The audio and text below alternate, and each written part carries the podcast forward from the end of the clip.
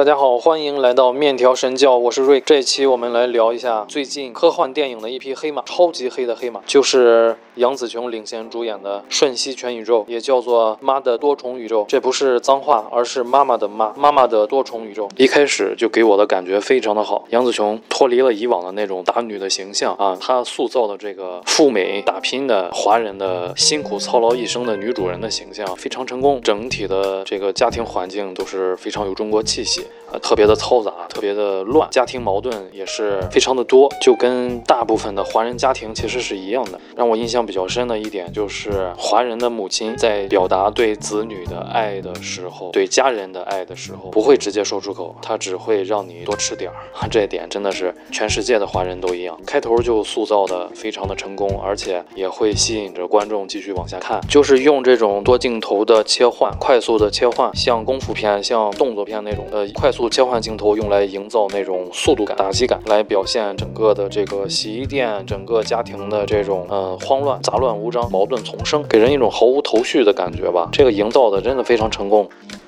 这个电影的节奏之快，让我觉得看一遍可能没有办法拿到它所有的这种细节。嗯，确实是我估计得多看几遍。这部电影的一个要素就是说，你在现实世界中每做出一个判断啊，都会产生一个多重宇宙。不同的判断会产生不同多个多重宇宙，哪怕是现在去吃饭，还是等会儿去吃饭，都会产生一个多重宇宙。这种想法让我想起了我小的时候，大概上小学的时候，我当时不知道是在一个人玩什么东西，然后就突然意识到，如果我没有按照地面上的这个瓷砖来走路，而是选择走另外一条路的话，那么我未来所发生的事情会不会不一样呢？然后顺着这个想法去想，就会非常奇妙。这是当年我很小的时候发生的一个事儿，但是给我印象非常深刻。这部电影如果从它的整体的故事来讲的话，有点像当年李连杰在好莱坞拍的那个《救世主》The One，就是最后好的李连杰和坏的李连杰进行一个最后的决战啊。他每消除一个分身，自己的力量就会大一些；每消除一个，自己的力量就会大一些，最后进行决战。但是呢，这部电影跟它不一样的地方方就。在于它加入了好多人文关怀，就是它并不是着重在让观众理解所谓的反派、所谓的邪恶、所谓的阴谋，而是投入了好多笔墨，在让主人公去体验不同多元宇宙里面自己选择过的那种人生。这样的话会更贴近观众，让观众产生共鸣，让观众会想：如果我当时没有怎么怎么样的话，现在的我会是怎么怎么样？这种想法一旦开始，就会引起一连串的连锁反应。就停不下来，你也许会更好，也许会更坏，也许会后悔，这些都不一定。最后呢，这段打戏脑洞之大，前所未有，我是第一次看到这种动作情节，简直是前无古人啊！这个片子一共是两个小时二十分钟，呃，内容量真的是挺大的。我我不知道应该从哪些角度来分析这部电影，能把这么一个简单的故事，然后变得这么复杂，这是一种本事。然后能把这个复杂的故事呢，再给完整的讲述清楚，最后再来一个完整的收尾，一个圆满的收尾，这是另外一种本事。单纯从这个故事剧情方面来说的话，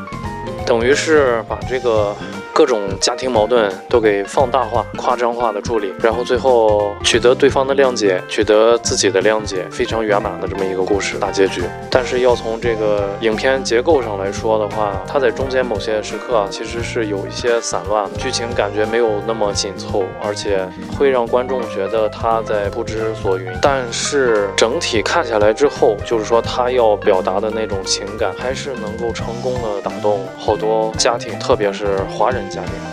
看完了之后，我觉得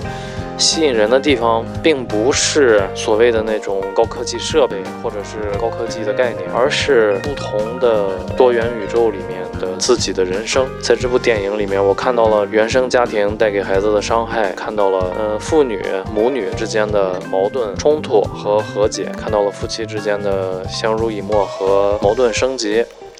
这部电影跟我前几天看的《青春变形记》有点异曲同工的地方。《青春变形记》呢，是我跟我女儿一起看的一部动画片，讲述的是加拿大的华人家庭里面的小女孩主人公，突然有一天变成了一只超大的浣熊。后来她就发现，他们家族的这个所有的女性都会受到一种祝福也好，诅咒也好，就是到了一定的岁数就会一激动会变成浣熊，然后牵扯出来好多这个教育子女的。问题啊，对待父母的问题，还有沟通上的一些问题。最后呢，又又是一个控制情绪、接纳自我、成长蜕变、长大的一个非常圆满的这么一个故事。说来也巧，这两个电影在某些方面是讲述的一样的道理。这个《瞬息多重宇宙》并不像是其他的科幻片或者是奇幻片一样，我们看其他这种类型的电影，很多时候是想去看一些视觉奇观，嗯，想去看一下之前没有想到过的、超出你想象的画面。可是这部电影就没有这种情况。嗯，怎么说呢？它的特技也是有的，但是整体给人的感觉就是那种特别朴实的科幻片。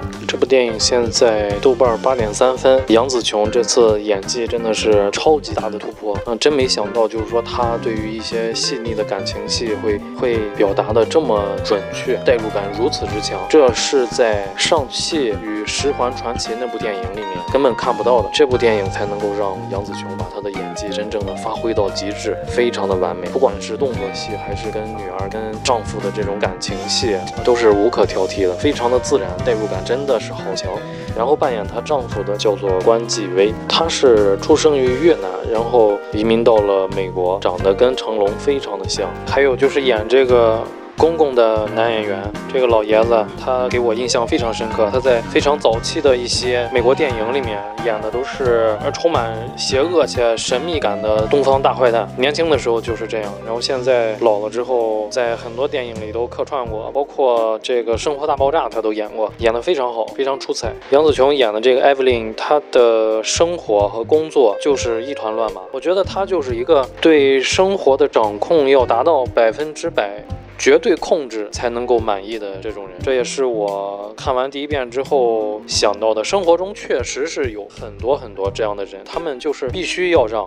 周围的人都听他的，控制狂啊！如果你敢不听，那么我就不高兴，我就生气，我就给你脸色看，或者是给你暴力。太多太多这种人了，他过得非常非常的累，自认为自己可以一手建立一些秩序，但是建立的都是狗屁，什么秩序都没有。然后这个艾 v 琳呢，在影片的绝大部分当中都是一个这种人。我看到有评论说是他其实是接受不了，接受不了自己。他呢没有成为他的爸爸所期望他成为的那种人，然后他的女儿也没没有成为他所期望的这种人，所以他承受的压力就会加倍的释放到女儿身上。当然，这所有说的这一些都是剥开了科幻的外衣的前提下。有人说是他接受不了自己的失败，接受不了女儿的失败，接受不了丈夫的失败。当然有。这方面的原因在，但是我觉得更主要的原因还是一个生活中常见的这种怨妇的形象，他就会把他生活中所出现所有的问题啊，都会归咎于他人，归咎于他这个家庭里面除了他之外的所有人，他不会认为是自己的问题，这都是别人的问题。这就是我之前一直很想不通的一个问题，就是这么多的人喜欢抱怨，他在抱怨各种各样的不如意，哎，但是呢，他没有勇气去改变，他没有勇气去离开，他没有勇气去重新开始。那这是为什么呢？是因为这种人他一定是需要一个用来推卸责任的对象。如果没有这个对象，那么他就不得不面对自己这个糟糕的人生啊，都是自己一手造成的。他不想承认这个事实，那么他就不会会去离开，他不会去重新开始，他就只能够不停的抱怨。至少在抱怨当中呢，好像这都不是他的错，这都是别人的错。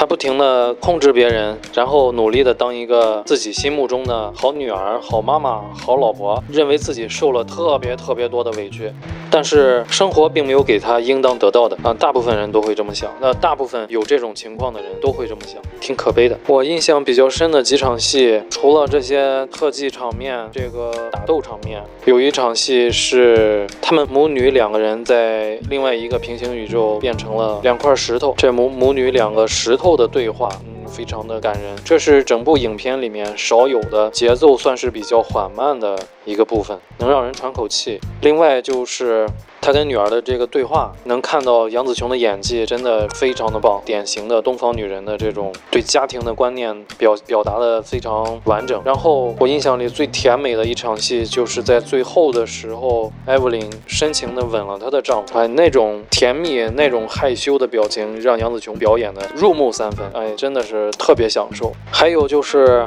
在其中一个平行宇宙，更像是最接近我们现在的平行宇宙，杨紫琼是一个武打明星。她跟这个宇宙里面的丈夫并没有真正的在一起，而是错过了。错过之后，她就成为了一个武打女星嘛。这两个人在参加完电影首映式之后，在电影院的后巷里面的交谈，那种画风，那种感觉，就跟《花样年华2046》特别特别的像，能拿得住王家卫的那种风格，放到这种电影里就显得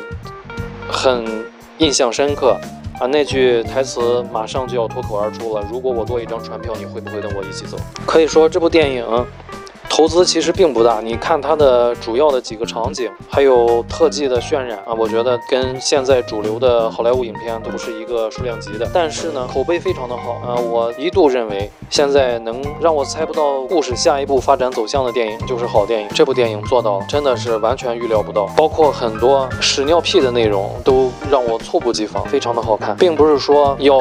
用这部电影来对抗现在的主流超级英雄类的电影，而是现在。这种类型的电影真的是在电影市场上非常少见，让人看完之后就是非常爽，眼前一亮，就好像是经常吃那些大餐吃多了之后来上一道甜品哦，真的特别的棒。总的来说呢，就是这部电影披着一个特别时尚的科幻的多元宇宙的噱头啊，然后实际上要表达的是各种矛盾的家庭关系，最后呢人们会得到升华，想明白这个爱才是有意义的，学会放自己一马。他探讨的这个主题其实。也是比较经典，然后再加上各个演员的演技都非常的棒，然后故事的这个整个走向呢也非常的天马行空。如果硬要说缺点的话，我认为就是很多时候它节奏会非常的快啊，让让人目不暇接，在处理好多信息的时候会有点跟不上趟。其他的应该是没什么缺点了，非常的好看，推荐大家收看。好的，那么我们这一期的面条神教就到这里了，希望大家帮忙多多转发、关注、点赞，我们下期再见。